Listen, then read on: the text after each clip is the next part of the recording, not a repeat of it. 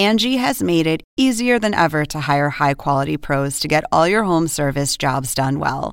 Just bring them your project online or with the Angie app, answer a few questions, and Angie will connect you with local pros who match your specific needs. Or book a service instantly at an upfront price. So join the millions of homeowners who use Angie to care for their homes and get your next home service job done well. Download the free Angie mobile app today or visit Angie.com. That's A N G I.com. This episode is brought to you by Shopify. Whether you're selling a little or a lot, Shopify helps you do your thing, however you cha-ching. From the launch your online shop stage, all the way to the we just hit a million orders stage. No matter what stage you're in, Shopify's there to help you grow. Sign up for a $1 per month trial period at shopify.com slash special offer, all lowercase. That's shopify.com slash special offer.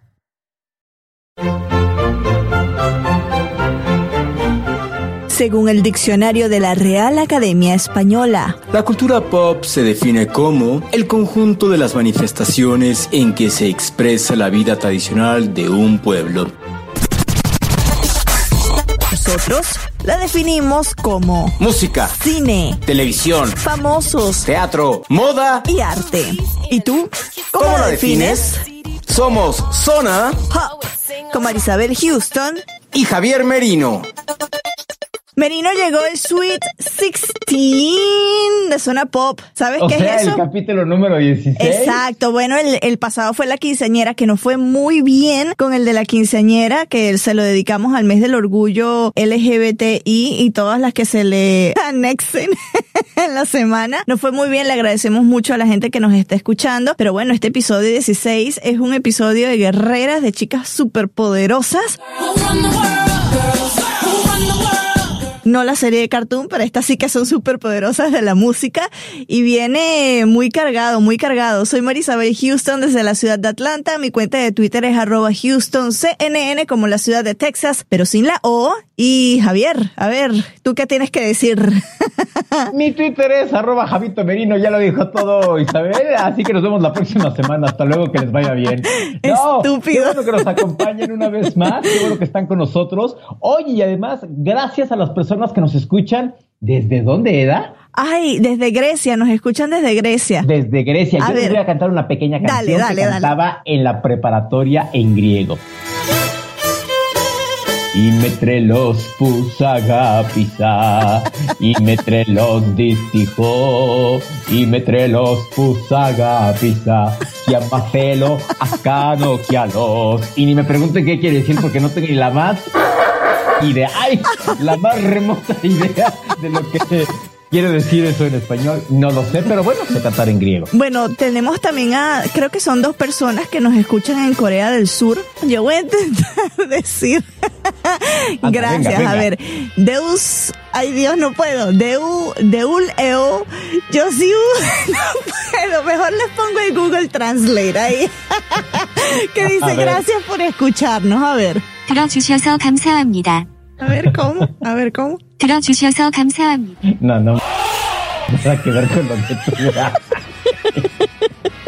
Obvio, nunca lo iba a poder decir, pero bueno, eso le va a la gente que nos escucha en Corea del Sur. Ay Dios, ay Dios. Si nos quieren mandar un mensaje, por favor hágalo en inglés porque no le vamos a entender y puede que lo metamos en Google Translator después para ver qué dicen. Si el Google Translator se equivocó, igual usted nos puede decir, ¿no? Que, que dijo una cosa que no debería haber dicho. Nuestro, nuestro Twitter oficial es arroba Zona Pop CNN y si se perdieron alguno de nuestros episodios, los invitamos a dar clic en nuestra página web cnnespañol.com diagonal Zona Pop. ¿Y en dónde nos pueden escuchar? Oye, ya va, pero el Twitter oficial es el que tiene la palomita.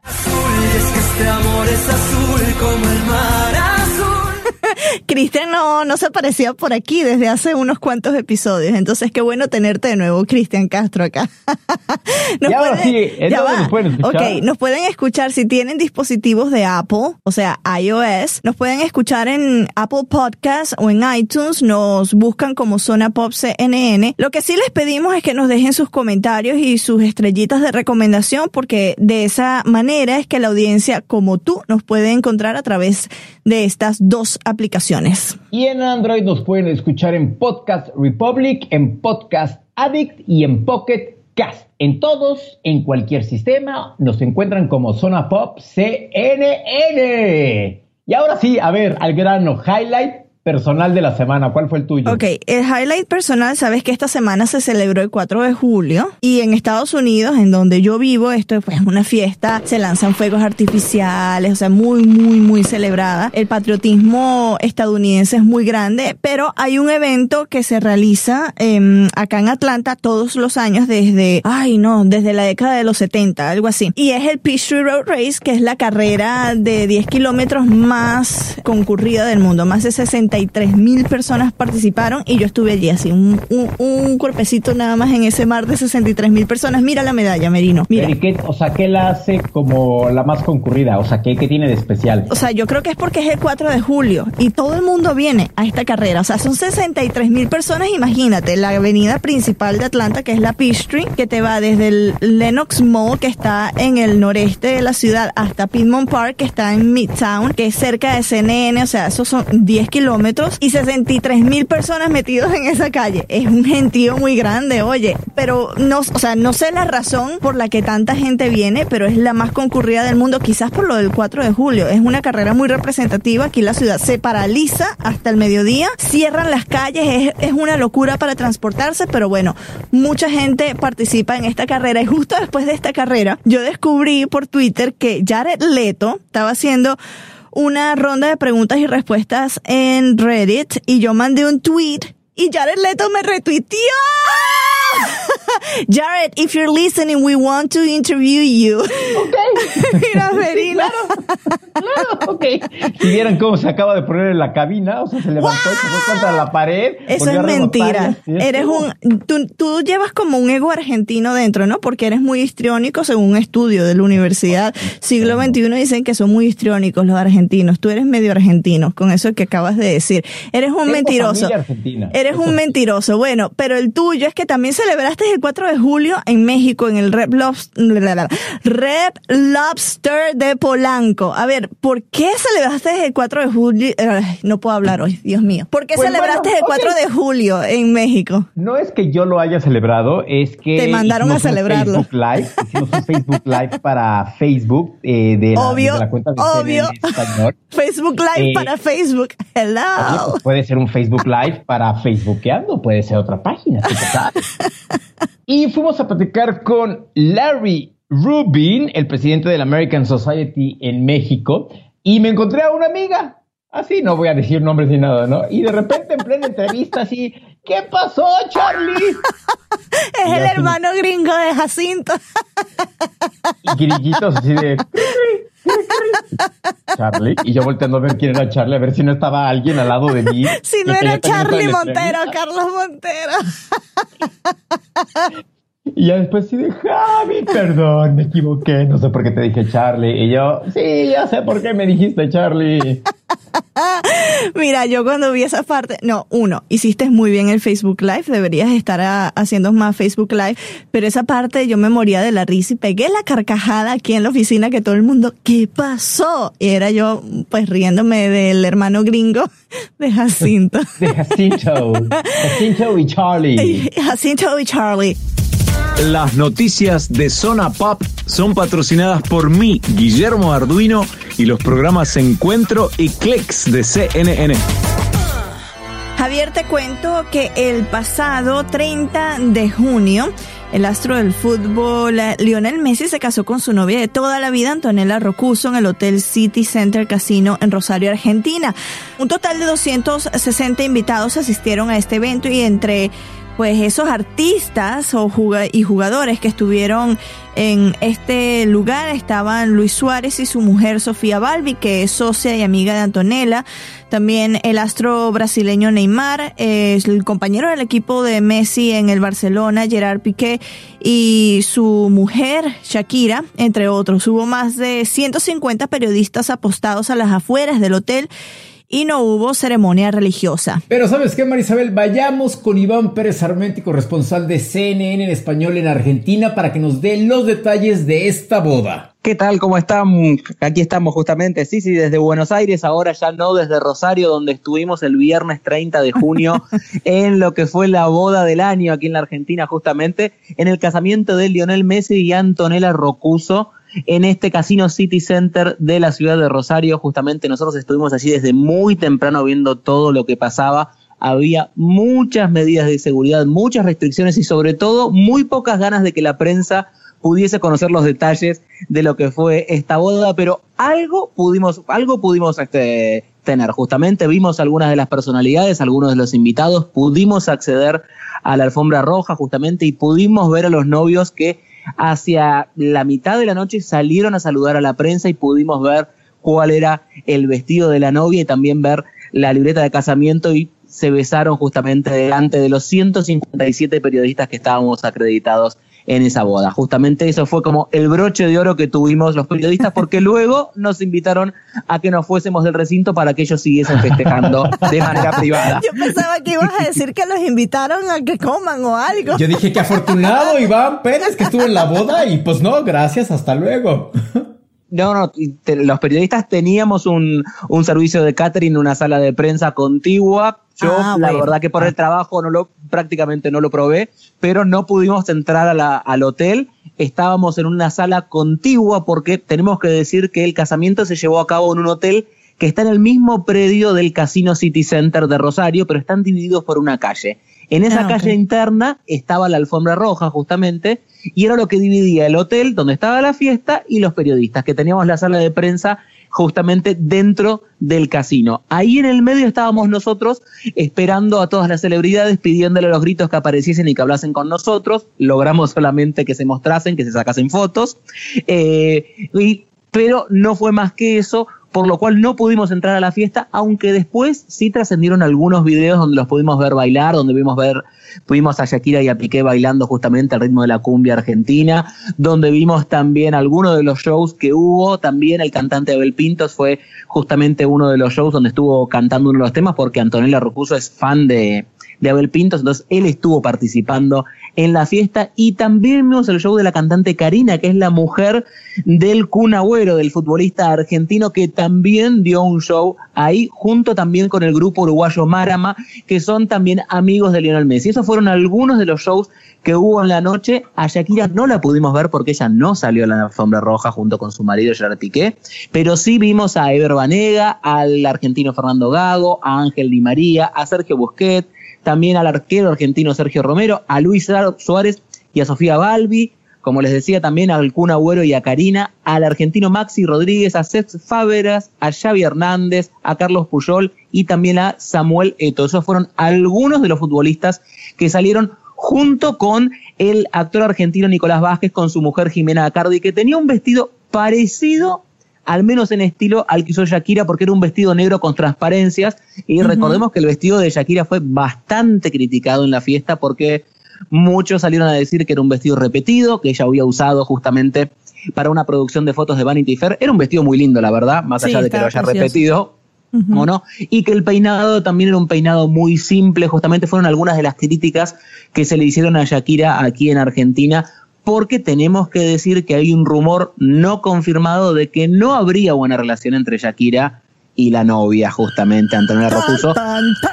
Eh, exactamente, lo estamos metiendo ahí en el, en el tema picante, en el tema urticante. Lo cierto es que Shakira lo negó. ¿Qué? No pares bola toda esa mala propaganda. Cuando en una entrevista una periodista argentina le preguntó, dijo que había muy buena relación, pero las malas lenguas, tenemos que decir, información no confirmada, dicen que en realidad Antonella era muy amiga de la novia anterior, de Gerard Piqué, y que justamente cuando él comenzó a salir con Shakira esto no le habría caído muy bien. Lo que sí podemos decir es que Antonella, que tiene un Instagram oficial, publica muchas fotos con mujeres de futbolistas, compañeros de Messi, no tiene fotos con Shakira, y que los hijos de Messi y de Piqué, que son muy amigos, tienen la misma edad y sin embargo no se los ve juntos, al menos en las fotos, lo que no significa que no estén juntos, que no sean amigos, pero bueno, vamos a alimentar un poco los rumores este, y al menos vamos a decir lo que sí podemos decir, que no se los ve juntos. No sabemos si son. ¡Qué buen digamos, chisme! si son- exacto. si ellas son tan no. amigas o no. No lo podemos asegurar, pero vamos a dejar la incógnita. ¿Sabes que Eso es algo que yo le decía a mi esposo. Yo, bueno, chequeando todas las fotos y decía, Shakira se hizo como una cola de caballo, o sea, un recogido muy informal que yo me hago para el trabajo, se lo hizo para una boda. Uy, qué bueno que está este chisme. Ay, Javier. Eso fue uno, eh, exactamente, eso fue una de las cosas que se comentó y en comparación con el resto de las mujeres de los futbolistas que nosotros sí pudimos ver, que estaban súper vestidas con vestidos de fiesta, con muchos brillos, y los futbolistas que estaban todos de rigurosos smoking negro, algunos con algunos brillos también en las espaldas, pero lo cierto es que por ahí en comparación puede haber quedado un poco opacado, pero era muy lindo el vestido que tenía Shakira, al menos lo que pudimos ver en las fotos, era realmente un vestido muy lindo y por ahí tampoco daba que usase el mismo peinado un poco salvaje que usó en la producción original de. Vanity Fair y por eso eligió un peinado eh, más recatado o más simple. Lo cierto es que para todas las mujeres de la boda, el viernes hubo un peinador exclusivo en el hotel justamente para atender a todas las celebridades que fueron llegando porque entre jueves y viernes arribaron 12 vuelos privados al aeropuerto de Rosario justamente para asistir a esta boda. Y algunos los hemos visto en el hotel, en, el hotel, a otros se los vio bajando del hotel, e incluso a algunos jugadores se los vio de compras por Rosario, justamente a Samuel Eto'o y a Carlos Puyol se los vio en uno de los shopping centers, en uno de los malls de Rosario haciendo compras y saludaron a la gente sin ningún problema. Pero sí desde el aeropuerto hasta el hotel había un dispositivo de seguridad importante, justamente había más de 450 policías asignados a cuidar la boda de Messi y a todos sus invitados porque autoridades de la provincia nos dijeron que ellos no querían que pasase nada y que Rosario fuese noticia por lo bien que había salido la boda de Messi Mm. no por ningún disturbio. Justamente Claro. esto fue, a pesar de que la familia Messi no quería mayor operativo de seguridad, no querían que la prensa estuviese presente fijoneando y enterándose de lo que pasaba, ellos querían una boda muy privada, muy recatada, y tenemos que decir que la gran cantidad de, digamos, la gran mayoría de los invitados en realidad eran rosarinos, no eran figuras conocidas, eran amigos de la infancia de Lionel Messi, amigos de los familiares, sus familiares, sus padres, su hermana, eh, su madre justamente, los vecinos de los lugares donde él se crió, porque él se crió muy cerca de ese hotel. Y otro de los puntos era que esa zona puntualmente de Rosario es un poco peligrosa, porque este hotel está rodeado justamente de barrios eh, carenciados, villas, como se le dice aquí en Argentina, pero ese no es el problema, sino que en esos barrios tiene mucha influencia un grupo narco llamado Los Monos, que digamos que atemoriza bastante a Rosario y a sus visitantes y tiene muy mala fama porque ha habido varios procedimientos policiales en esa zona. Lo cierto es que nosotros no tuvimos ningún problema en el lugar. Estuvimos el viernes desde las 8 de la mañana haciendo vivos en la puerta del hotel hasta que a las cinco y media de la tarde nos dejaron entrar al hotel. En todo ese tiempo no tuvimos ningún problema. Había policía afuera, no había muchísima, pero sí había un dispositivo policial. Lo cierto es que más allá de la peligrosidad que se dice que tiene la zona, justamente por toda esta influencia narco, nosotros no tuvimos ningún problema, no tenemos referencia de que ningún periodista lo haya tenido y ni siquiera que lo haya tenido el falso Messi que llevaron los periodistas brasileños para realizar una boda en la puerta a la par de la boda que se estaba realizando adentro en el hotel. Oye, Iván, ¿es cierto que la única petición que tuvo la pareja hacia sus invitados es que el dinero que iban a invertir en un posible regalo lo donaran a la fundación del astro del fútbol? Es eh, no tan así, pero sí, lo que pidieron fue que donasen el dinero a dos fundaciones argentinas, no a la fundación de él. En principio se especulaba que fuese para la fundación de, de Messi porque él quiere construir un hospital de niños en Barcelona, justamente en Cataluña. Lo cierto es que después se supo que pidieron que el dinero sea donado a dos eh, ONGs argentinas. Una de ellos eh, a la versión argentina de Un Techo para mi país, que se dedica a construir viviendas para la gente que tiene problemas de viviendas, para la gente carenciada justamente, y para otra ONG local. Lo cierto es que ellos en contrapartida a todos los invitados le dieron un kit de productos argentinos.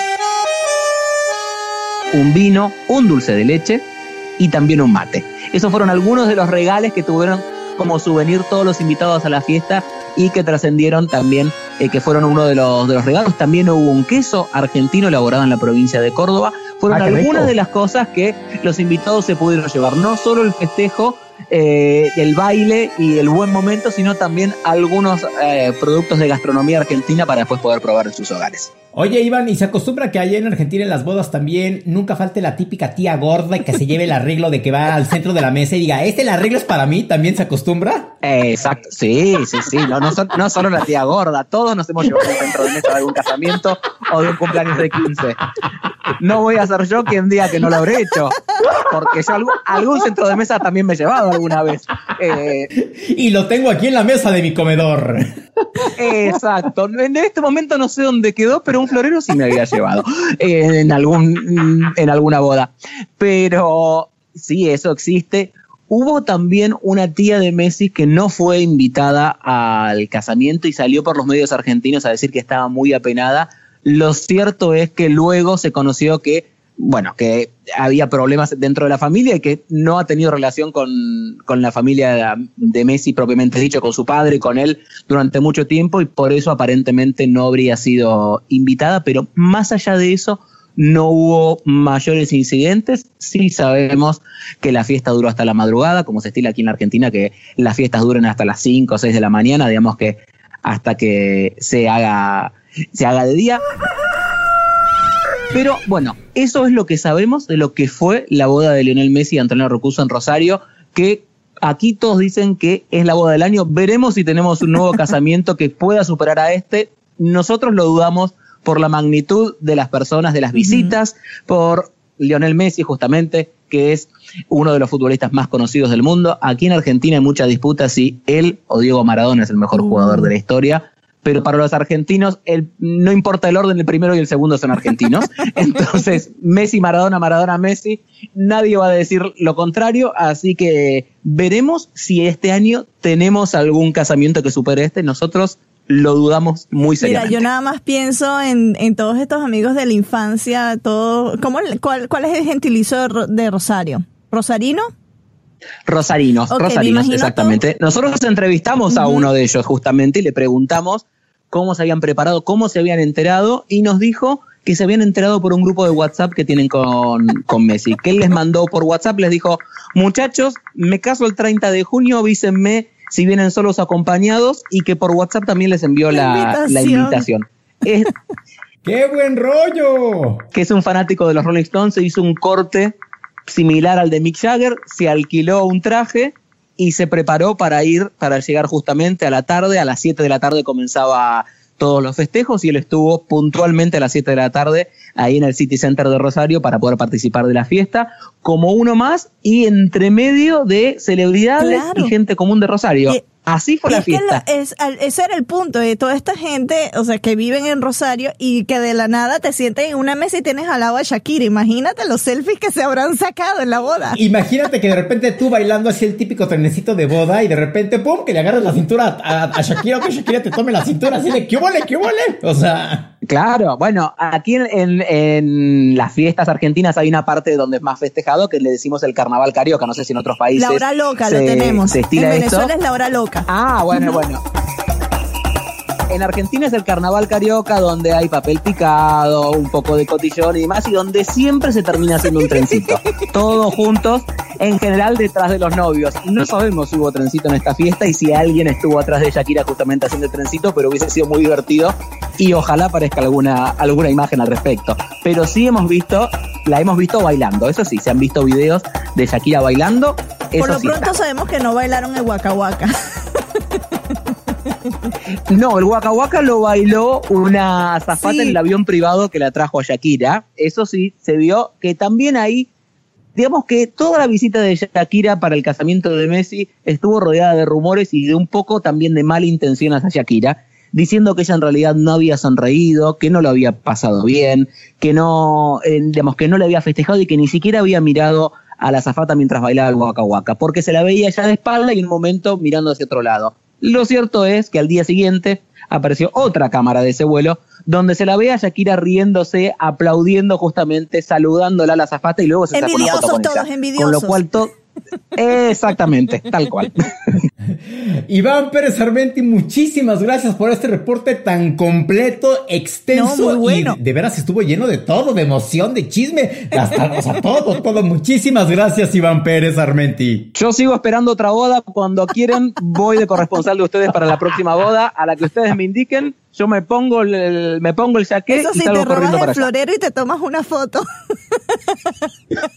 Por supuesto, por supuesto. Bueno, Javier, te cuento que por lo pronto ya se confirmó que Leo seguirá hasta el 2021 con el Barça y si hay un equipo que quiera llevárselo, pues tendrá que pagar 300 millones de euros. Y bueno, ya está Antonella y Leo ya hasta, el- hasta esa fecha, 2021, viviendo en Barcelona. Un gran incendio en California destruyó el rancho propiedad del actor de la serie The Big Bang Theory, Johnny Galecki, quien interpreta a Leonard Hofstadter. Galecki no estaba en su casa en el momento del incendio y no ha regresado al lugar desde el incidente. Puedes leer la historia completa en cnnenespañol.com. El ex Beatle Sir Paul McCartney ofrecerá una breve serie de conciertos de su gira One on One en Latinoamérica, comenzando en Brasil, en Medellín, Colombia el 24 de octubre en el Estadio Atanasio Girardot y por último en la Ciudad de México el 28 de octubre en el Estadio Azteca. Y los boletos pues ya se agotaron, si usted los quería comprar ya no hay chance, Eh, se agotaron en menos de dos horas, así que bueno, eh, será para otra próxima oportunidad. Y en el segmento de noticias que nos hacen preguntarnos, ¿te, ¿Te cae? Un alcalde mexicano se casó con un cocodrilo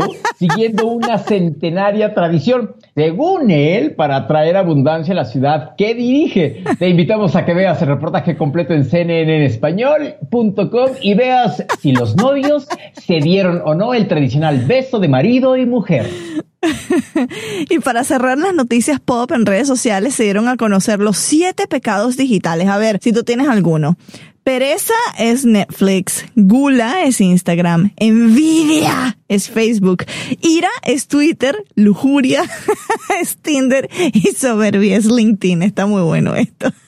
Híjole, yo, a ver, yo sería la pereza, la envidia, la ira y la lujuria Oh my. y la soberbia. chico. ¿La lujuria? ¿En serio, Tinder? ¿Tú? Soy bien lujuriosa. ¿A poco tú no eres lujuriosa? Yo estoy casada, no uso Tinder. ¿Y eso qué tiene que ver? Pues, pero puede ser lujuriosa. Es- estamos hablando de los siete pecados digitales. Tú estás Pero dando ya. Bueno, no sé. Bueno, vamos a seguir con las entrevistas porque la primera entrevista es una de mis favoritas que hemos hecho en, en la historia de nuestro podcast en los 16 episodios y la, y la hizo precisamente Merino ahí en la Ciudad de México. ¿De quién se trata? Porque además estaba muy a tu nivel, ¿no? De, por la música de, de tu década. Conversamos nada más y nada menos que con hashtag atrapado de los ochentas la cantante Yuri, que no sabes qué buen disco. Salió a la venta este disco, es el más reciente de la cantante mexicana Yuri con el nombre Primera Fila. Es un recuento que incluye sus más grandes éxitos y cuatro temas inéditos. Y en esta producción la cantante hace duetos con, chécate nada más, Manuel Mijares, Carlos Rivera, Pandora, Matiz y el grandioso Carlos Vives, con quien interpreta el tema No, No tengo dinero ni nada que dar. de Juan Gabriel. Hashtag no tengo ni 300 dólares para ir a Las Vegas. Merino, conversaste con ella en la Ciudad de México y pues la charla estuvo espectacular, ¿no? Estuvo muy divertida. La característica principal que tiene Yuri es que, ¿sabes qué? Es muy dicharachera. De Sí, hecho, ya tú me estabas muerto de la risa Sí. con Nadia Comaneci. Nadie me y, conoce. y además, cuando habla, no se pone en la pose de cantante pesada. Todo lo contrario, es muy divertida. Y si te parece, escuchemos la entrevista.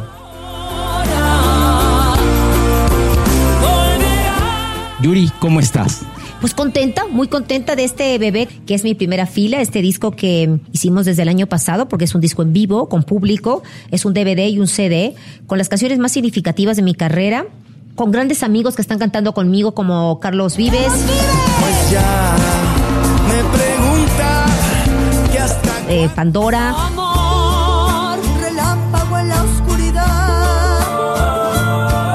Mijares, Solo tengo recuerdos de un pasado feliz. Solo que son de mi generación, de la nueva generación eh, y artistas internacionales, ¿no? Entonces es como wow, como un sueño hecho realidad. Uno de los retos podría ser que tuviste que reaprenderte tus canciones. Sí, definitivo. Definitivo porque les hicieron unos arreglos, las hicieron más actuales. Otras se quedaron con esa espina dorsal porque hay canciones que no las puedes. ah, Es como si Malita Primavera la hago en, en reggaetón. Pues no, me, me- me tiran de jitomate, ¿verdad? Entonces, pero sí, definitivamente hay canciones, la mayoría, que tienen otros tiempos, que tienen eh, otros, otros estilos de música, muy suaves, sin ser tan drástico, pero sí, me las tuve que reaprender.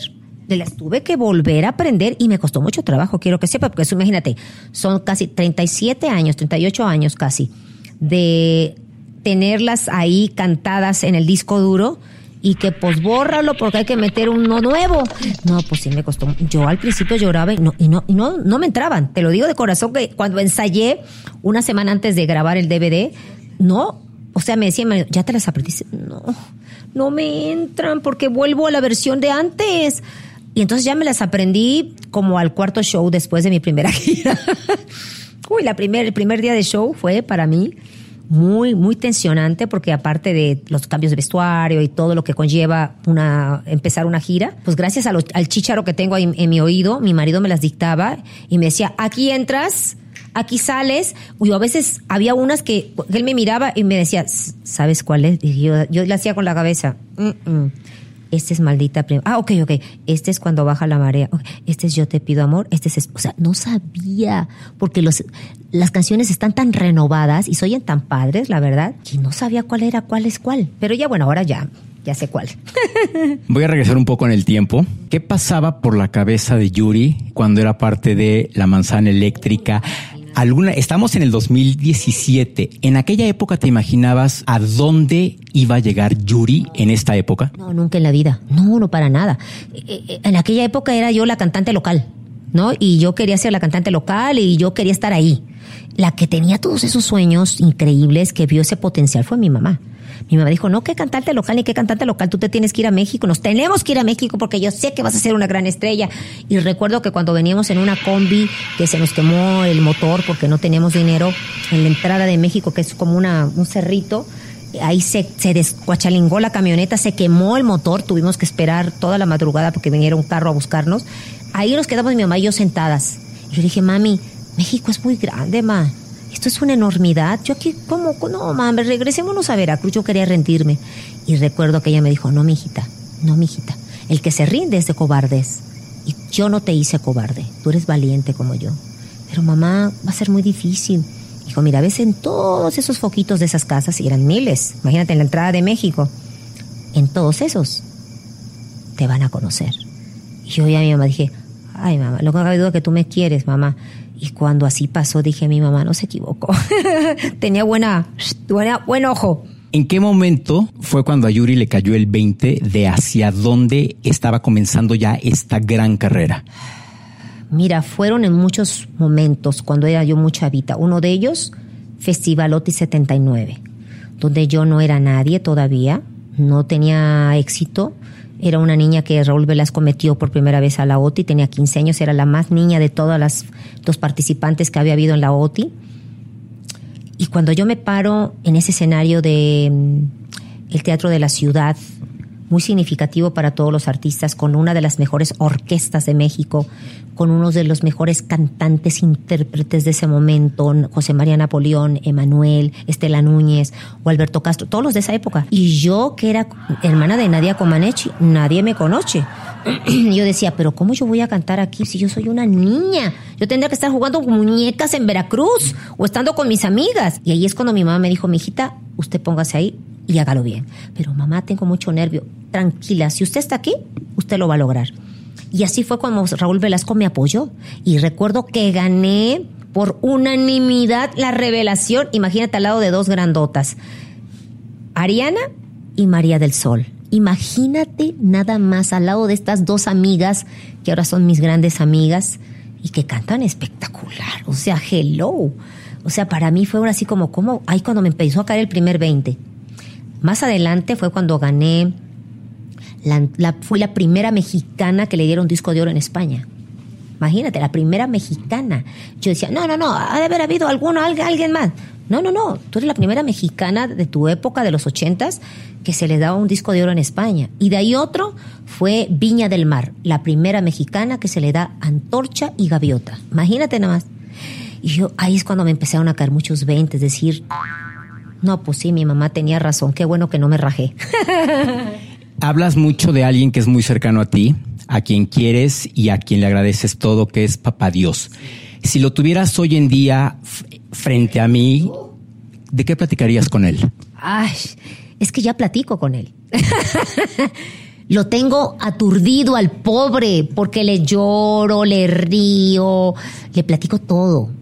Tengo una intimidad, en el buen sentido de la palabra, muy hermoso con él.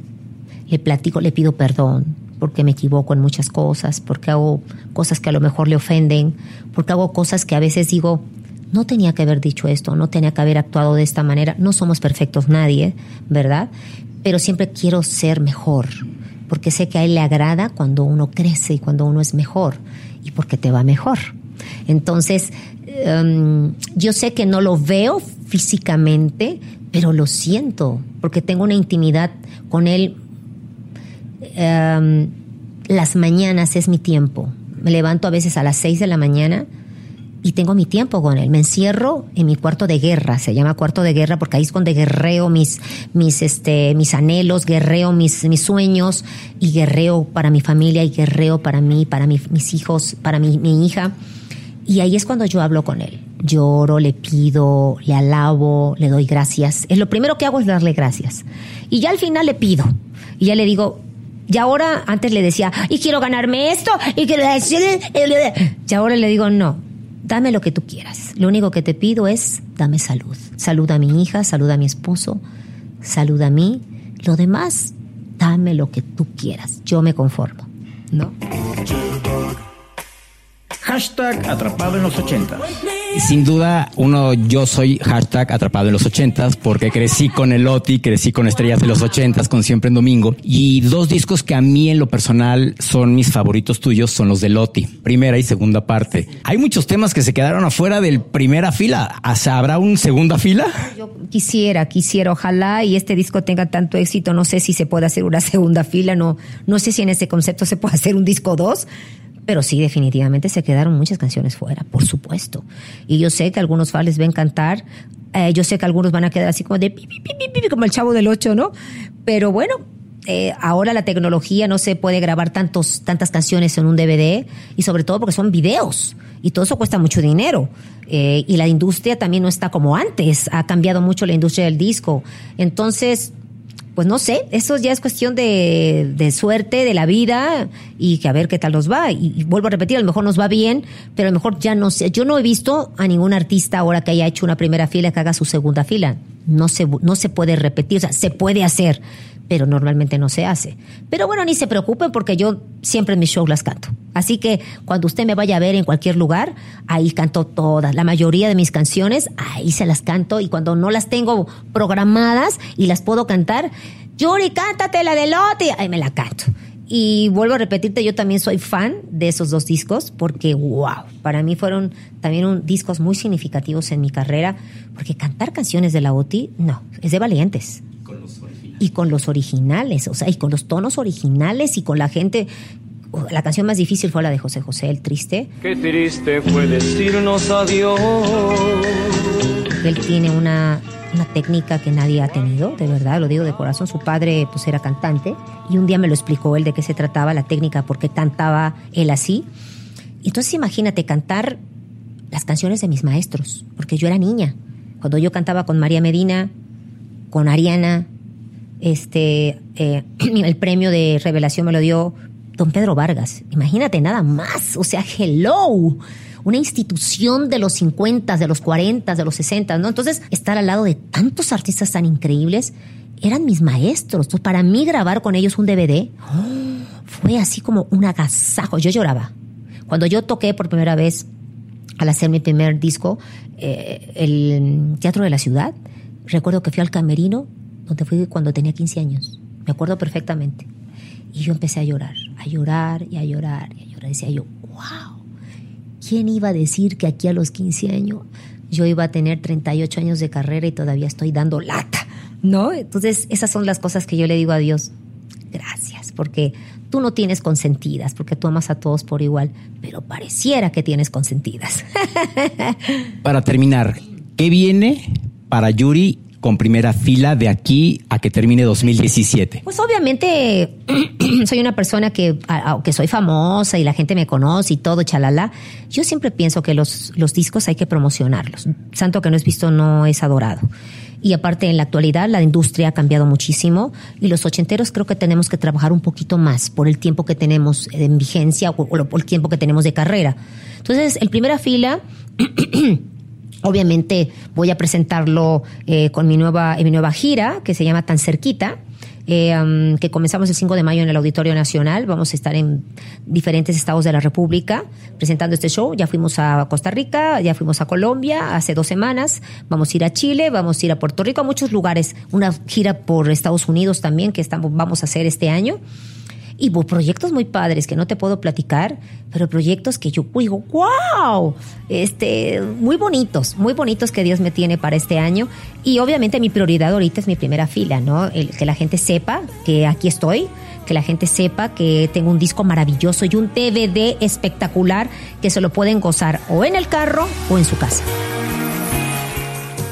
Se me antoja verla en concierto, de verdad, a Yuri. Y bueno, no solo con esta producción, sino con las que siguen, porque me cayó muy bien con la entrevista, no la conozco en persona, pero me cayó muy bien. Y si también tienes ganas de verla en concierto a Yuri, visita sus redes sociales para que sepas las fechas y los lugares específicos en los que estará pues girando su primera fila. Y queremos agradecer a Mara Esquivel y a Juanjo de Sony Music por habernos dado tiempo para platicar con Yuri. Gracias muchachos. Y en el programa de hoy, sin planearlo, también rendimos un homenaje a las mujeres en el mundo de la música y nuestra primera invitada nació en Panamá y tiene ascendencia brasileña y estadounidense. Esta cantautora ha escrito temas para Daddy Yankee, Chayanne, Gloria Trevi, Elvis Crespo, Luis Enrique y Hash, entre otros muchos. Ok, su más reciente éxito es un boom musical y como yo le dije a Erika en la entrevista, yo creo que no hay un ser en la faz de la tierra que no ha tarareado al menos esta canción. Escuchemos un breve fragmento de este tema para ver si te ubicas, si es que vives debajo de una roca. Despacito,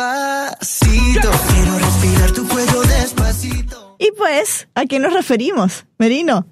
A Erika Ender y tú platicaste con ella, ¿no? Sí, platicamos con ella. Además de ser muy sencilla, o sea, tiene muchísimos años de carrera, muy sencilla y estaba tan contenta de, compartir todo, o sea, toda la experiencia que fue escribir esta canción despacito con Luis Fonsi, hablar de su carrera, de su disco, se abrió también un poco sobre alguna de, las cosas que les causa dolor en su corazón, que, que ya lo descubrirán en la entrevista. A mí me encantó hablar con, con Erika Ender y ella ya sabe que puede puede regresar cuando quiera.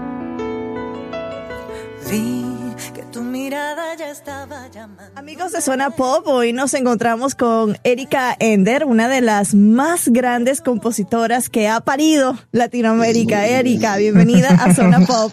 Gracias por tan bonita intro, corazón. Muy contenta de estar con ustedes. Tienes 25 años de trayectoria ya, se dice rapidito, ¿no? me gustaría decir que de edad, Oye, pero, pero tú comenzaste a, que cuando tenías un año, porque mira la piel radiante que tienes. Qué bella. Empecé muy joven, empezó, empecé a los 18, a los 16 años, perdón. Realmente empecé desde que nací y toda la vida estaba en la televisión y hacía comerciales de pequeñita y estaba en cuanto programa de televisión ha habido y por haber.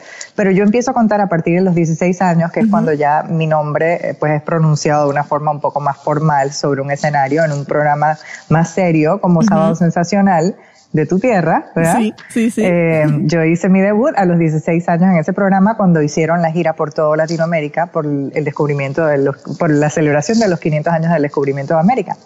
Entonces, este, Gilberto Correa fue la primera persona internacional que, que mencionó mi nombre.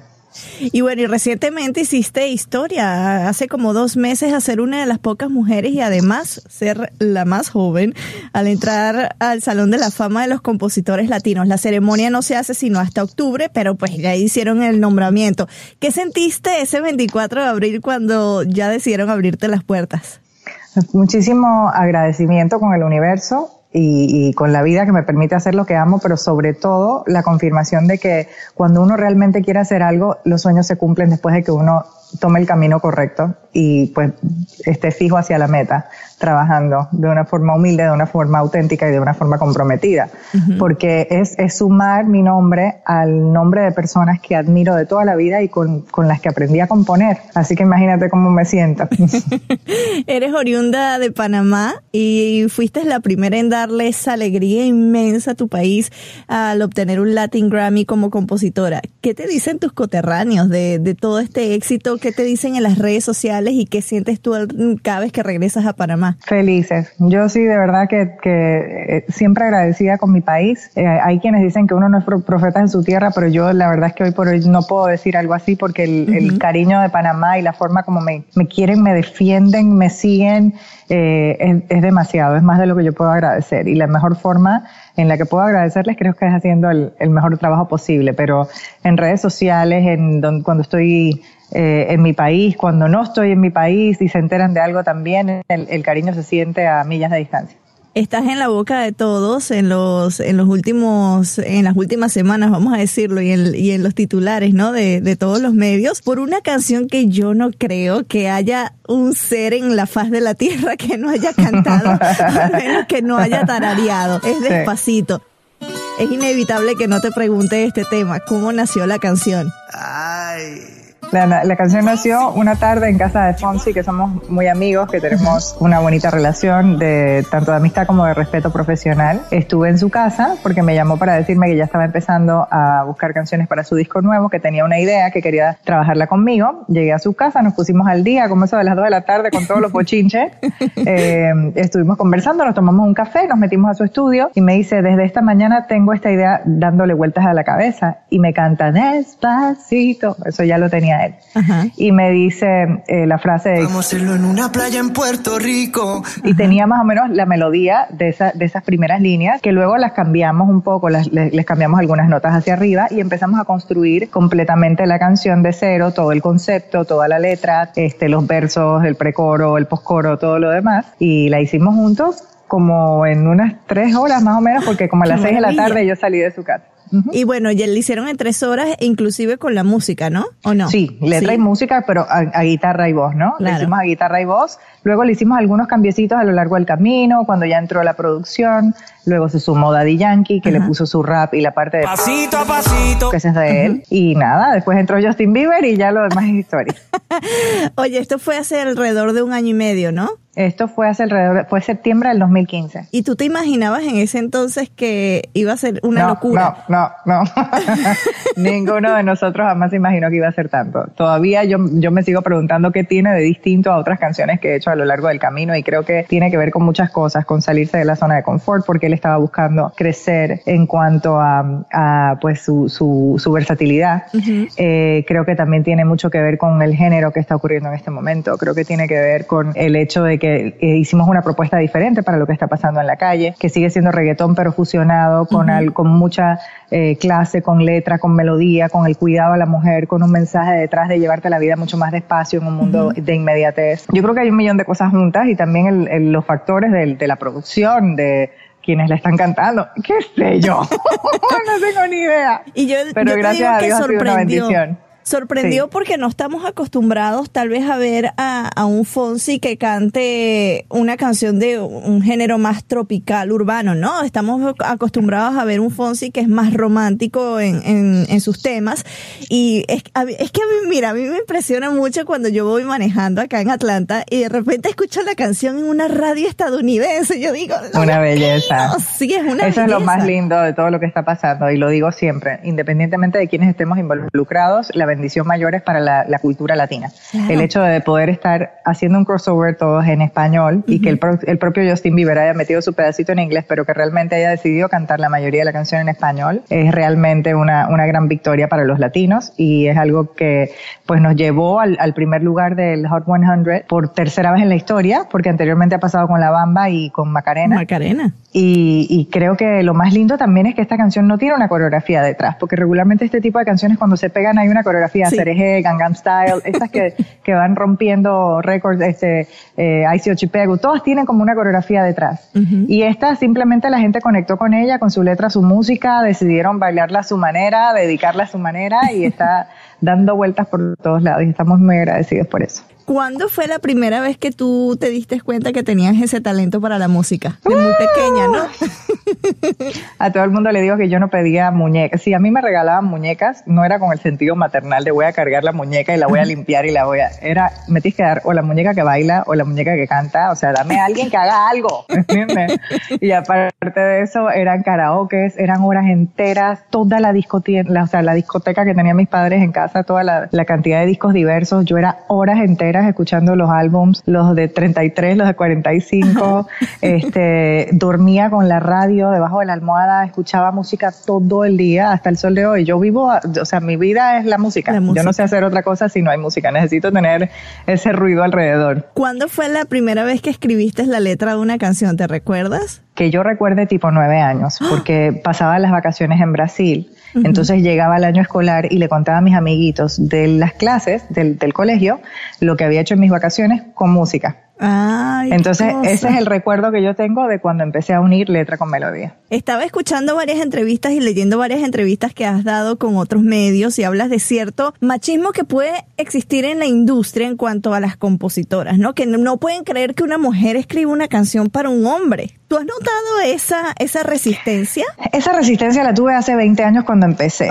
Y tuve un poco porque la, la mujer en aquel momento, de pronto con- en la generación anterior, no estaba tan, digamos, tan independiente como hoy en día. Las mujeres seguían, este, muchas en, en, en casa y la último, los últimos 20 años pues nos, nos hemos desatado a nivel profesional y estamos demostrando todas nuestras capacidades. Lo que pasa es que en el mundo de la música, como en el mundo en general, regularmente son más hombres que mujeres. Este, no es una cuestión de, de competir, es una cuestión de capacidad, ¿no? Yo no voy por el mundo diciendo yo soy mejor que un hombre, pero sí soy buena en lo que hago, independientemente de que haya un hombre o una mujer enfrente. Entonces, así es como lo veo. ¿Qué pasa? En el mundo del entretenimiento, supuestamente según las estadísticas, somos 20 hombres a una mujer. Entonces tú nunca escuchas mi ingeniera de sonido, mi productora, ¿no? Es muy, mi directora musical, es muy raro escucharlo. Igual que es muy raro escuchar mi compositora.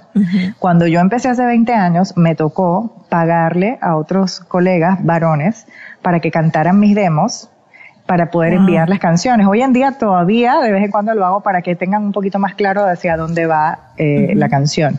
Pero todavía, o sea, hay personas un poquito más abiertas que de pronto la escuchan cantada por mí y la pueden ver en un hombre. Pero en su momento lo veían, me decían, no, no, es que está muy femenina si la cantaba yo.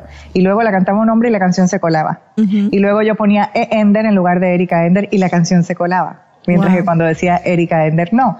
Porque no era la costumbre en el mercado que hubiera una mujer detrás. Entonces, también cuando empiezo a coescribir, es más fácil eh, colocar las canciones con, con otros colegas en su momento, con otros productores u otros compositores, en lo que el nombre pues se iba fincando mucho más. Hoy, hoy por hoy, si sale una canción mía 100%, este, ya hay una credibilidad, ya hay un nombre en el mercado y ya la gente no me ve como una persona que escribe para mujeres o para hombres, me ven Ujú. como una compositora, punto. Claro. Pero sí, sí es un poquito complicado, porque realmente el, el mercado no está estructurado como para que seamos las mujeres dentro del entretenimiento. No te hablo frente a las cámaras, te hablo detrás, ¿no? Sobre todo. En E producción. incluso, e incluso en Grammys y en varias categorías han quitado las categorías de mujeres porque son muy pocas mujeres. Hay alguna creencia en el mercado latino de que el hombre vende más que la mujer. Y justo comentaba eso el otro día con mi representante, porque llegas a Brasil y quienes lideran el mercado son las mujeres. Y no importa la edad, no importa el sexo, importa el talento. Entonces creo que este, con el tiempo iremos reestructurando nuestra sociedad latina para que lo que valga sea más el talento, para que una mujer como Shakira o Jennifer López, que son como excepciones de la regla a los que las mujeres y los hombres siguen, pues puedan, puedan continuar eh, emergiendo. Y que al mismo tiempo también podamos pasarle el mensaje a otras mujeres que están dentro de la industria que no hace falta desnudarse para vender un disco que lo Me que hace falta es verdadero talento, talento. porque eso también hace eso también hace que de pronto las mujeres no sigan a otras cre- pienso yo. Una de las razones por las que también queremos a- o, o solicitamos la entrevista para hablar contigo es por tu más reciente producción discográfica Tatuajes, tu quinto Sí, álbum. Cuéntanos más sí. detalles de, de este disco espectacular. Ay, estoy tan contenta. ¿Ya lo escuchaste? Sí. Yo estoy tan, tan feliz con él porque es del- de los discos más personales que he hecho, Ujú. donde más me he desgarrado, donde más he llorado, donde más me he reído, donde más todo, porque están todos los sentimientos a flor de piel. Eh, yo, eh, mi primer disco que fue Ábreme la puerta, yo digo que yo era Alicia del País de las Maravillas, ¿no? ya en el segundo empecé a ver que la vida no era tan fácil, en el tercero ya me dieron una arrastrada. Eh, y así, yo creo que, y no, no- ni siquiera lo digo por el, por el sufrimiento como tal, porque al final yo veo las experiencias de la vida como lecciones que te transforman y te hacen volar mucho más alto cuando sabe- sabes renacer de las cenizas, que yo me ha tocado hacer eso en mi vida y en mi carrera muchas veces. Y eh, siempre estoy en ese proceso, porque creo que no hay nada que te haga crecer más que salir de tu zona de confort. Y en eso soy especialista. Yo salto de mi zona de confort cada vez que puedo porque sé que me hace crecer como ser humano y como profesional. Pero este disco en eh, eh, es, es- es lo más personal que he hecho. Eh, está lleno de experiencias preciosas, eh, positivas, como también de, exper- de experiencias dolorosas, eh, como la número 5, por ejemplo, que se llama Como hubiera sido. Despertar con tus ojitos en mis ojos. Levantarte en las mañanas con un beso. Que habla pues de, de la- la- las mujeres que no hemos tenido la oportunidad de traer un hijo al mundo y de hablarle a ese hijo que, que nunca pudo llegar a través de nosotras este y que me costó siete años cantar esa canción y todavía cuando la canté lloré en el estudio. Mira, se me pone la piel de gallina eh, a escucharte. Sí, gracias. Porque porque es algo auténtico sabes yo creo que lo que nace del corazón puede tocar el corazón de las otras personas. Y mm, para mí fue un, un momento de sanación muy especial. Yo pues eh, no no soy mamá de uno pero decidí ser de muchos tengo una fundación también que trabaja por por la juventud por la educación por los valores por por sembrar música y cosas positivas y lo trabajo con alma vida y corazón es mi misión de vida entonces, este, he puesto pues toda esa energía eh, maternal de crear eh, justamente en eso, en proyectos creativos, en mi música, que creo que también son mis hijos y que tienen la ventaja de ser hijos inmortales. ¿Qué otros planes tienes para 2017? Que no tengo. Todo el tiempo lo repito, pero yo digo que yo realmente ocupo mucho espacio. Toda la vida he sido una persona que ha llevado tres carreras. Soy medio tripolar, ¿no? Siempre he llevado la carrera de cantante, la carrera de compositora y el mundo de la televisión. Ahora encima me metí a producir cosas. Este, estoy abriéndome también a otros mercados porque despacito me está abriendo a otros mercados como compositora también. Incluso me está abriendo al artista en sitios donde no era conocida. Pero adicionalmente a eso, pues estoy con un par de proyectos dentro de la televisión. Eh, no como celebridad nada más, sino dentro de la producción, que realmente siempre produje televisión. Desde que estaba en mi país yo tenía un programa de tres horas todos los sábados, que el 80% de la producción estaba sobre mis hombros porque yo misma me meto en el lío. Mi cabeza está, mi cabeza como mi pelo, este, mi cerebro es así. Todo el tiempo está creando cosas. Yo veo un pino y ya estoy viendo el árbol de Navidad lleno de, lleno de adornos. O sea, así funciona mi cerebro. Entonces, no, en vez de, de negarme a él, pues lo abrazo y lo que salga lo escribo y, y lo comparto, ¿no? Entonces, vas a necesitar mucho café este año, o lo que queda de este año. No, fíjate, estoy haciendo varias cosas. Estoy con lo de tatuajes, que lo acabo de sacar, que me encantaría pues que invitar a la gente a que lo escuche en Spotify, que me sigan en Spotify, que me busquen en iTunes, que lo puedan bajar. Ujú. Ahí está tanto la información de tatuajes, de la música de tatuajes, como todo lo previo. Erika Música, que es un paseo por las canciones que me han grabado los, los eh, otros artistas, eh, cantadas a mi estilo, eh, un paseo de los últimos 16 o 17 años, Ujú. igual que en ericaender.com pueden encontrar todo. Aparte de eso, de que estamos ahorita haciendo pues eh, toda la promoción del disco nuevo y abriendo otros mercados. Como compositora pues sigo escribiendo para otros colegas y abriéndome un poquito más fuera del mercado latino, más hacia el mercado Brasil, al mercado anglo, al mercado europeo.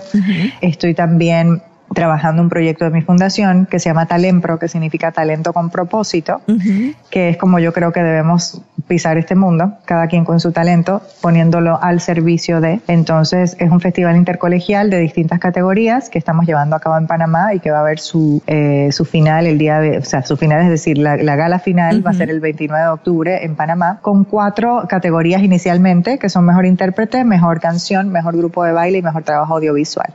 Los chicos eh, de quinto y sexto año, que están obligados por ley a hacer labor social, este, lo que hago es que les ayudo pues, a, demostrar su talento, les damos esa, esa plataforma para que ellos puedan exponer sus talentos en distintas categorías. Cada categoría sale premiada, todos los chicos que ganen tienen su universidad completamente cubierta en el extranjero. Qué maravilla. Sí, con todos los gastos pagos, tanto de vivienda como de pues estudiantiles.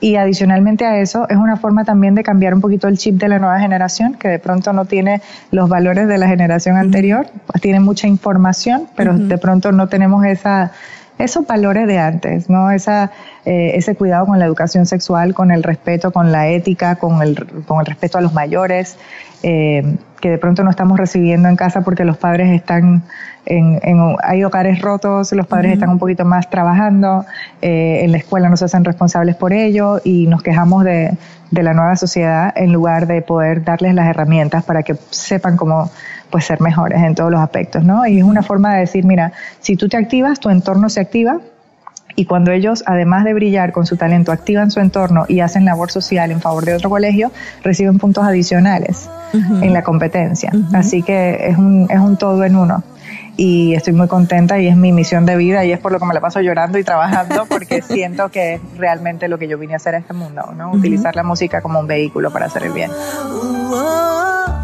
Gracias a Margie City que me pasó el teléfono de su publirelacionista para contactarla. Gracias, Negra. Gracias, Mona. Y ¿sabes qué? Gracias, Erika, por conversar con nosotros y darnos la oportunidad de conocerte un poco más. Y continuando con el homenaje a las mujeres en el ámbito musical, nuestra próxima invitada es muy conocida en este ambiente. Ha escrito diversos temas para Alex Ubago, La Santa Cecilia, David Bisbal, Diego Torres, Luis Fonsi, Fonseca, Rosario, Carlos Santana, Alejandro Fernández, El Bolo. O sea, y la colonia Tobar. Y no solo eso, ganó el Festival OTI de la canción en el 91 y en el 94 fue la primera representante de su país, es decir, Argentina, en ganar el Festival Internacional de la Canción de Viña del Mar con el tema Como Ayer. Nos referimos nada más y nada menos que a la compositora e intérprete Claudia Brandt.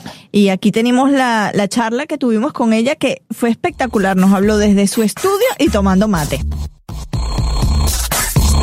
Una voz que aunque es del cono sur, su pluma ha recorrido toda América Latina, España y hasta Estados Unidos. Muchas de las canciones que ella ha escrito las hemos oído en la radio, cantadas por Alex Ubago, La Santa Cecilia, David Bisbal, Diego Torres, Luis Fonsi, Fonseca, Rosario, Carlos Santana. O sea, y pare usted de contar. Se trata de Claudia Brandt. Bienvenida, Claudia. Es un honor tenerte acá en Zona Pop. Hola, un placer. Buenos días. Claudia, tienes una extensa carrera. Has ganado los prestigiosos concursos como el OTI y te lograste imponer ante el monstruo de Viña del Mar saliendo por demás victoriosa. En tu palmarés cuentas con un Grammy Latino, pero ¿cómo empezó toda esta aventura de escribir canciones? Bueno, eso empezó, yo te diría que más o menos en el año 91, 89, por ahí. Yo, mm, bueno, me gustaba cantar y escribía en mi casa. Tenía una guitarra que me habían regalado mis padres cuando era chiquita. Y mm, tenía como 10, 12, 13, ya empecé a escribir canciones, igual que mi hija que tiene 12 y ya escribe canciones. Creo que la primera oportunidad así como concreta de una grabación uh, seria fue... Eh, con Diego Torres en Argentina, el primer disco de Diego, porque yo en esa época trabajaba mucho con Cachorro López y, su socio Sebastián John, que los dos son muy amigos míos. Y bueno, y me llamaron para participar, ellos sabían que yo escribía, que escribía letras, que escribía melodías, que tocaba la guitarra. Y ahí participé del primer disco de, Diego, eh, que fue un golazo allí en Argentina, y después de eso trabajé con uh, Natalia Oreiro, que era la protagonista de una novela, una telenovela allí, y después trabajé con Cristian Castro, y, y bueno, empezaron a salir muchas cosas, y en el medio de todo esto yo quería ser artista, y entonces eh, competí en el Festival de, de La OTI lo gané, y en el de Viña del Mar después sí lo gané, pero después con el tiempo me empecé a dar cuenta que me gustaba mucho más estar behind the scenes que, que estar de gira y hacer tours. Y, o sea, a mí me seduce más esto, que es mi estudio, que es donde estoy encerrada, bueno, encerrada entre comillas, porque en realidad yo me siento muy libre aquí, pero es donde estoy, donde paso la mayor parte del tiempo. Entonces así fue como empezó la carrera y después este, en el 98 me vine para aquí y bueno, y lo demás ya, the rest is history, you know. Es historia. Claudia, en este episodio también hablamos con tu colega Erika Ender, que también, como tú, pues escribe canciones en español, portugués y en inglés. Una pregunta que yo le hice a ella, ¿en qué idioma es más difícil componer o ya tú la mente la tienes de una manera programada para que te salga automático en cada idioma? Mira, en realidad a mí me resulta mucho más fácil, por supuesto, escribir en español porque español es mi idioma nativo. Eh, y en distintos estilos, lo que, de dos estilos, lo que más lo que más a menudo hago es el pop. Respecto a escribir en inglés, yo escribo en inglés, pero tengo mucho respeto por los idiomas, entonces eh, a mí me gusta cuando escribo en inglés trabajar, colaborar con autores americanos. Entonces, eh, suponte el año pasado estuve todo el año trabajando en un proyecto eh, con Bruno Mars. Hace dos años hice esta cosa de Trabajé con, hace tres años trabajé con Emily Sunday y grabó una canción mía, Fantasia Barrino, y una canción que escribimos juntas, pero la que llevaba la lead en eso era Emily. El que era lead el año pasado era Bruno, y cuando hicimos lo de, lo de Carlos Santana hace algunos años atrás, esa fue una canción que también escribí con dos autores que son de, de, origen latino, pero, pero viven en Estados Unidos desde que nacieron. Entonces, eh, a mí eso me da la tranquilidad de, de saber que estoy haciendo las cosas correctamente. Y ahora estuve trabajando bueno, el principio del año en un proyecto para un artista de Capitol y que también um, va a tener un show en Nickelodeon y el proyecto es bilingüe, entonces todas las canciones están escritas en español y en inglés, pero las canciones en inglés están básicamente escritas eh, entre tres o cuatro y, viene un, un, lyricist, I have a lyricist coming in the room, que es el que se encarga de dar la última palabra, porque no es mi idioma, el español, el inglés no es mi idioma de nacimiento. Casi me desmayo cuando me dijiste nombres como Bruno Mars, como Fantasia, como Emily. O sea, son nombres de, pero no las grandes ligas, lo que le sigue. Y también eh, recientemente Spotify te, te, nombró como una de las 13 artistas de élite que conforman el programa Secret Genius. ¿De qué se trata esta iniciativa? ¿De quién ¿Quién lo organizó? ¿Cómo fue que se acercaron a ti? Bueno, mira, la realidad es que, más allá de que humildemente, bueno, he hecho un poco de todo desde que empecé a trabajar como compositora, yo soy una persona que está muy metida en todo lo que sea la defensa de los derechos de autores y de cuidar que a los, a los compositores se nos de lo que nos merecemos. Y estoy metida en varias organizaciones, he sido trustee de, de, de NARAS, de la, de la Academia Americana, estoy en el, en, en el comité directivo de una organización que se llama SONA, que es Songwriters North America. Y hay un disgusto general muy grande eh, respecto de lo que pasa con el streaming. Porque cuando nosotros, cuando yo llegué a este país en el año 98, yo tenía canciones en discos de George Groban que vendían 10 millones de copias.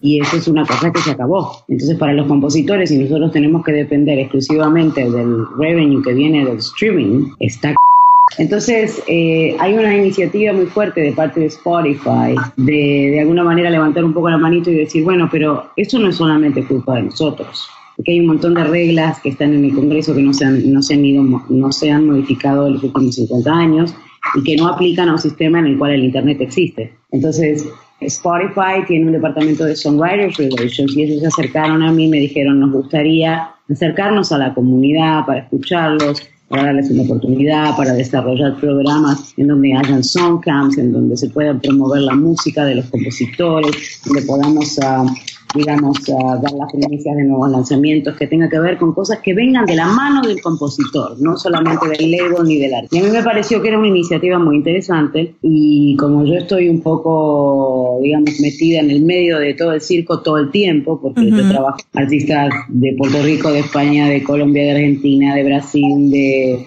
Estados Unidos mismo, de México. Entonces estoy muy al tanto de todo lo que se hace, dónde se cuecen las habas, qué artista está por salir, quién está por eh, desaparecer. todo lo funny.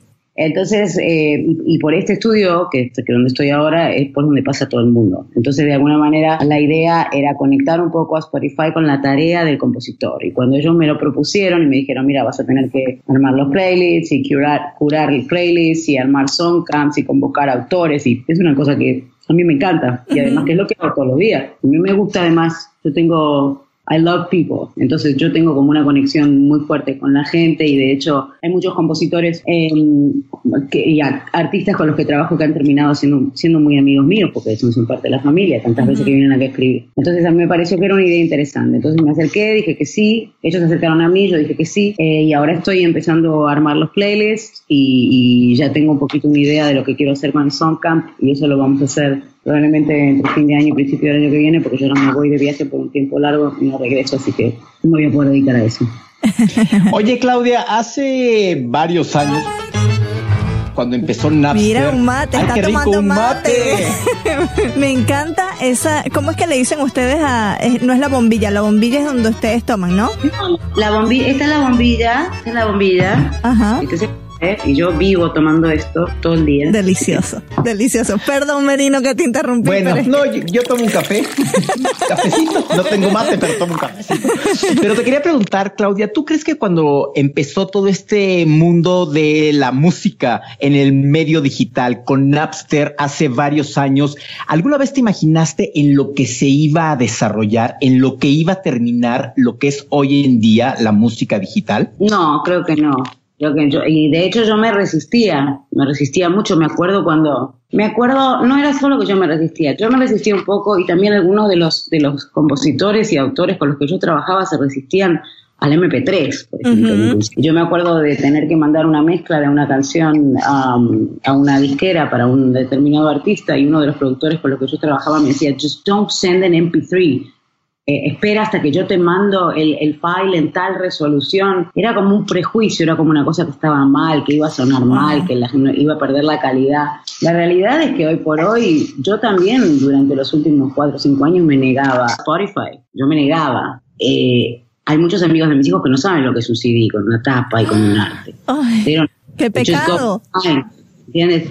Entonces yo, yo me resistía. Después cuando me di cuenta la, la, la velocidad con la cual puedo acceder a, música de, de cualquier parte del mundo y a descubrir cosas nuevas y, y cuando me doy cuenta de todo lo que puedo aprender a través del medio sí, eh, me parece que está bien y que, y que bueno, y que hay que apoyarlo porque es la nueva tecnología. De hecho, ahora los, em, el año pasado en los Grammys americanos decidimos en un comité que esta cosa de no aceptar submissions de discos que no fueran físicos ya era una cosa absolutamente obsoleta. Entonces tomé la decisión de permitir que las, que las submisiones se hagan aunque sean solamente digitales. Ujú. Tienen que cumplir cierta cantidad de requerimientos, pero igual pueden ser solamente digitales. Entonces, yo creo que es algo a lo que uno se tiene que acomodar, como todo, como, Claro. como el Twitter y el Instagram y el Facebook y el Snapchat y todas esas cosas que hace cinco años a mí me hubieran parecido totalmente bizarras, pero de hecho nosotros estamos haciendo una entrevista y yo no estoy en Houston ni, ni en México y estamos aquí. Y yo también trabajo, o sea, para mí el- el- la, la tecnología también me ha dado la posibilidad de, por ejemplo, te doy un ejemplo que no, no tiene nada que ver, pero yo tengo a Antonio Carmona, que es uno de, de mis artistas favoritos del mundo, acaba de sacar un disco maravilloso que se llama Me Encanta y en ese disco hay dos canciones y esas dos canciones las escribimos en Skype. Yo nunca me senté con Antonio. Wow, qué maravilla. Fui a Madrid y nos tomamos, abrimos una botella de vino y Antonio me mostró las canciones grabadas y nos abrazamos y nos pusimos a llorar. Pero yo las canciones no las escribí con él, yo las escribí así como estoy hablando con ustedes. Entonces a mí el hecho de, de- de poder acceder a la tecnología me permite hacer un montón de cosas que hace 10 años atrás no hubieran sucedido salvo que yo me hubiera tomado un avión a Madrid. ¿Entiendes? Entonces para mí eh, yo no lo puedo negar. Yo me resisto un poco, yo soy muy análoga, yo no sé manejar el Pro Tools, yo escribo en el piano, acústico, en la guitarra, pero a mí me parece que, que- que- que el mundo digital es innegable y que a la larga es lo que va a, a dominar. Por eso me parece que hay ciertas reglas que se tienen que modificar para que, para que en, esta, en esta locura y en este remolino del mundo digital los compositores no, no nos veamos arrastrados por, por la corriente sin, sin ser eh, remunerados como con. Tú escribiste recientemente con, y te confieso que es una de mis canciones favoritas del disco de Alex, que de hecho lo tuvimos a Alex Ubago hace unos episodios atrás y él nos dijo que también era una de sus canciones favoritas en- entre tu boca y la mía. puedo ser de nadie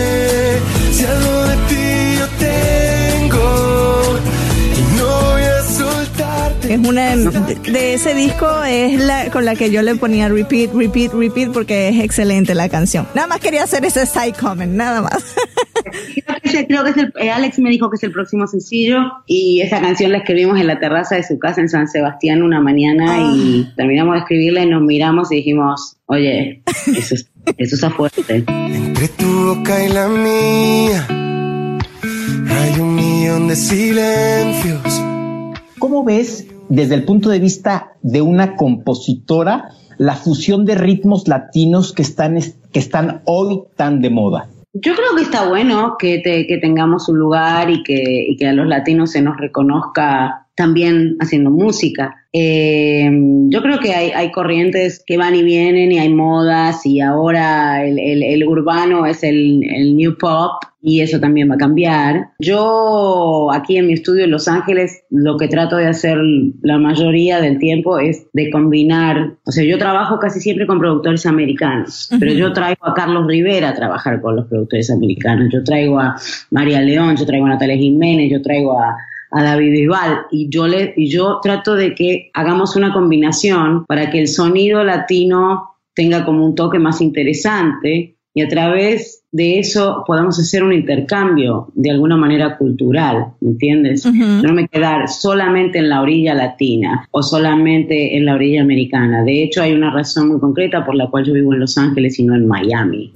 Yo quiero estar en contacto con Josh Groban y con Bruno y con el Bolo y con, y con David Foster y no quiero estar circunscrita solamente a una cosa que venga de, de- de Miami para abajo. No lo desdeño en absoluto, o sea, yo voy muchas veces a Miami a trabajar y tengo algunos amigos y compositores y productores que son latinos y son maravillosos, pero a mí me interesa el tema de la combinación de cosas. Entonces, por ejemplo, hace, hace como seis años atrás o cinco, yo eh, tuve la, la suerte de poder organizar con ASCAP un song camp aquí en LA que se llamaba Women Without Borders y éramos seis mujeres, cinco mujeres latinas y cinco mujeres americanas, todas compositoras. Entonces tú tenías en un room a Natalia Lafourcade con Jonathan Brooke, o tenías en otro room a Debbie Nova con, con Erika Nuri, o tenías una compositora de Nashville, a, um, Dina, no me acuerdo su nombre, conmigo en otro room. Porque la idea era, a mí me interesa mucho esto de la fusión y sobre todo, obviamente, mm, todo lo que pueda pasar por las mujeres, porque soy un soldadito de, de Kela. Claudia, te agradecemos muchísimo que hayas estado con nosotros en Zona Pop para entender un poco más y conocer más el lado de la vida de un compositor, para qué es más difícil escribir, para quién es más fácil escribir. Gracias por estar en Zona Pop, Claudia. Y te quiero comprometer aquí, frente a todo mundo que nos esté escuchando, vamos a componer juntos una canción los tres, ¿te parece?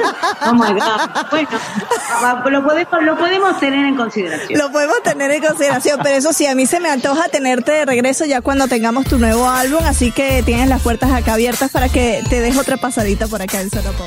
Merino, ¿cómo está eso de componer un tema con Claudia de- y además que yo lo voy a interpretar que eso va a sonar como una pelea de gatos? Bueno, bueno, yo solo decía, lo puedes poner en tu currículum y ya podemos decir que compusimos un tema con una compositora prestigiosa. Me pongo muy soberbia y lo pongo en LinkedIn. Este patrocinio es de un lanzamiento discográfico. Escúchelo detenidamente y comprenda las letras en su sentido poético. En caso de otitis media anacrónica, escuche la estrofa cinco veces. Efectos secundarios, agradable sensación en la parte occipital de su cerebro, excitación de la hipodermis, hormigueo en su espina dorsal. Y apertura involuntaria de su mandíbula. Romeo Santos con Golden, luego de tres años, el rey de la bachata lanza su nuevo sencillo y videoclip Héroe Favorito. Estoy planeando un secuestro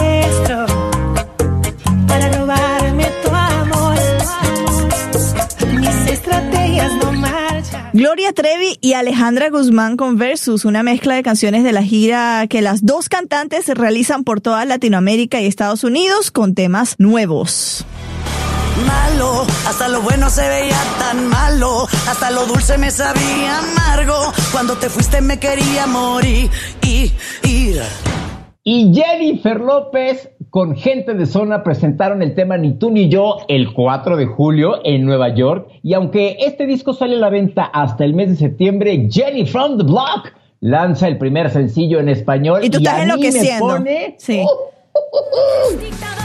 Emocionante, apasionante.